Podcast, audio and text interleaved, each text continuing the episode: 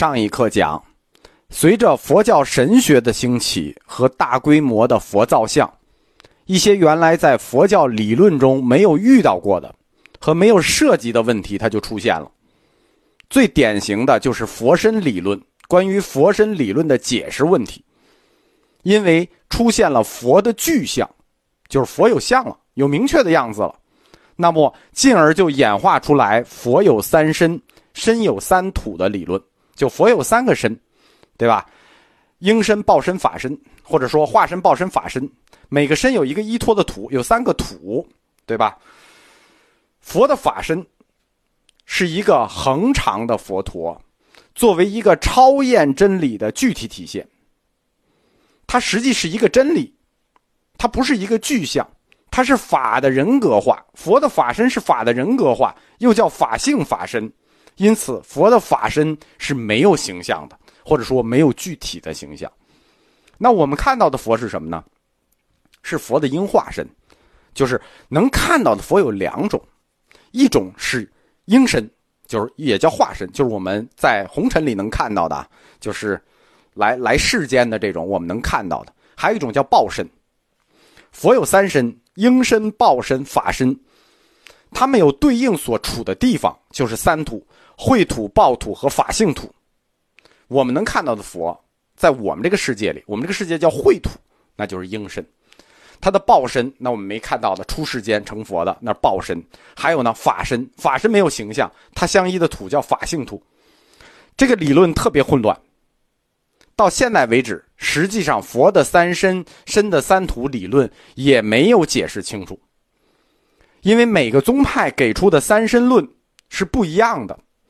大多是根据自己宗派的教义，并且引入了一些新定义，然后在自己的教义上自圆其说，不太经得住推敲。可以说，因为主要矛盾都出现在法身和法土上，这是一个专业问题，我们就不纠持了。说一下这些理论矛盾产生的原因。因为以前佛教的理论叫佛教义学。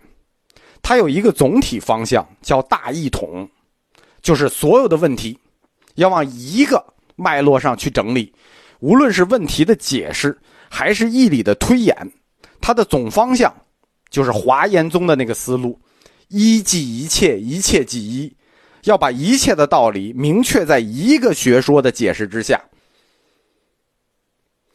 所以会产生矛盾。用佛教四框架的理论一看。就知道这些问题出现矛盾的原因在哪儿了。佛身理论，佛身，这是一个什么理论？这是一个产生在佛教神学框架下的命题。你要推出它的逻辑理论，你就要拿到佛教哲学框架里去论证。你想论证佛身理论的合理性与逻辑性，你可不是要到佛教哲学里去吗？但这个命题又产生在佛教神学里，所以。你就要把它打通，就是两个框架打通。你企图用一个神学的定义和大乘教的逻辑互相打通了，这可能吗？在佛教义学为主导的阶段情况下，他觉得这是可能的。就是我有一个神学的定义，但是我又拿到大乘教逻辑封闭的教理体系里去把它论证清楚，他觉得这可能。这种可能实际就是一种八宝粥式的可能，什么意思啊？就是我只要觉得我熬的时间长，我搅和的时间长，最后你你懂不懂？反正都一锅了。从新佛学的理论、佛教四框架去考虑佛的三身论和三土论，就很清楚矛盾在哪儿。因为就压根儿不该这么干，你不可能去跨框架打通佛身的存在的逻辑性。佛身是存在的，但是诸法性空教理里，在哲学里它又是不存在的，这就必然导致神学框架和哲学框架在理论解释时的混乱和漏洞。佛身是神学命题，神学命题，你就最好别论证。为什么？因为神学命题和神学框架里都是定义式的，就是相当于定义。所谓神学，就相当于一种主义。我不用你觉得，我只要我觉得，我觉得我光荣、伟大、正确就够了。用不着你觉得，这就是神学框架，我就这么定义了。但是哲学框架不一样，哲学框架你要做逻辑推导，一个你凌空定义出来的东西，拿到一个已经成体系的哲学框架里去做逻辑推导，你怎么推，你都推不圆，你怎么严丝合缝，你都有地儿合不上。即使你以为你给自己解释圆了，那也是自己骗自己。我说明白了吧？佛教的命题和论题，每一个论题你要看清楚，它是从哪个抽屉里给你拿出来的。这个论题是神学抽屉拿出来的，你就在神学抽屉里找工具，对吧？你不要跑到哲学抽屉里去找工具。佛有三身这个概念，是大乘佛教阶段才形成的，在小乘佛教的时候没有。小乘佛教的时候，这个观念叫法身观，佛有三身观。它最早就是脱胎于小乘佛教的法身观的。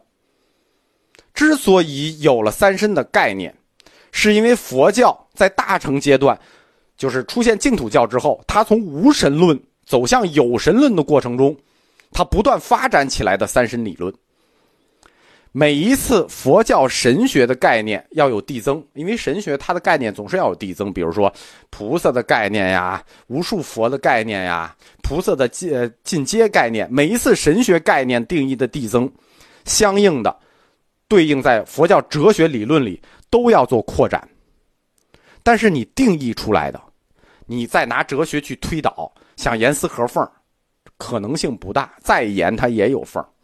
所以每一次佛教神学要有所动作，对佛教哲学来说都是一次打击，它就会扩展出一堆矛盾来。这就是佛教义学在解释这些问题时候的困难，它解释不圆。如果用新佛学的佛教四框架理论来看，很简单，这两个问题不在一个框架里，你就压根儿不用强行解释。我这么想啊，以前的高僧们不这么想。因为他们要照顾圣教量性，什么意思？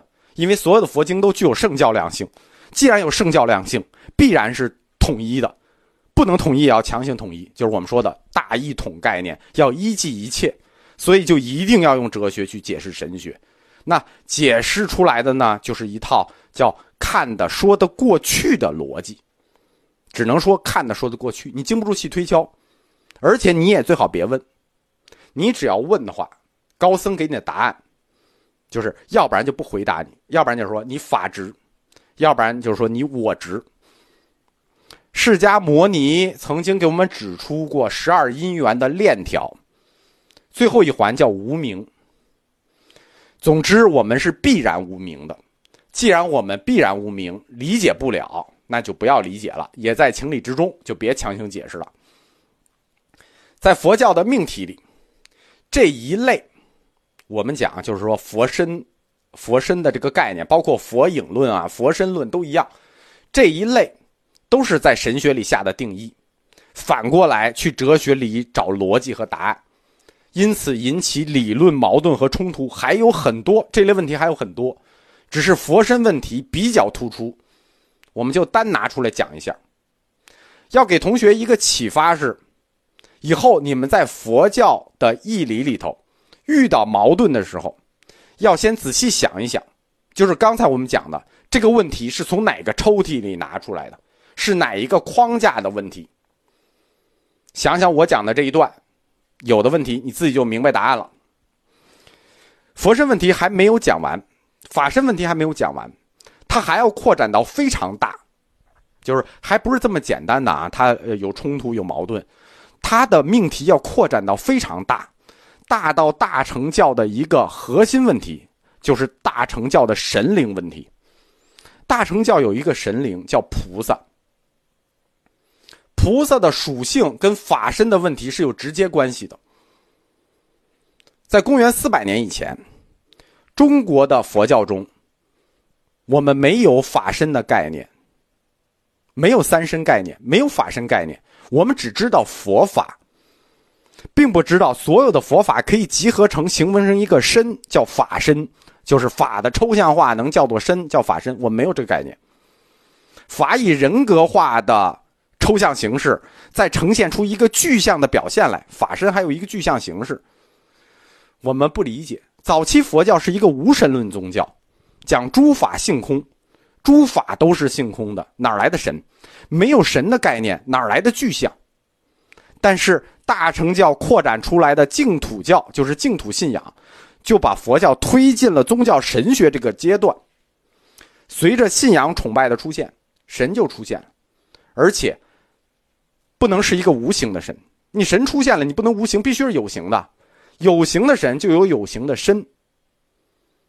中国佛学界此前从来没有遇到过这个问题，对吧？大乘佛教这个菩萨就是这种神，他还是有身，他他有神通，他是个神，他有形。我们以前没有遇到过这个问题，也没有讨论过这个问题。这个问题不在我们以往所有的佛教教理研究体系之内。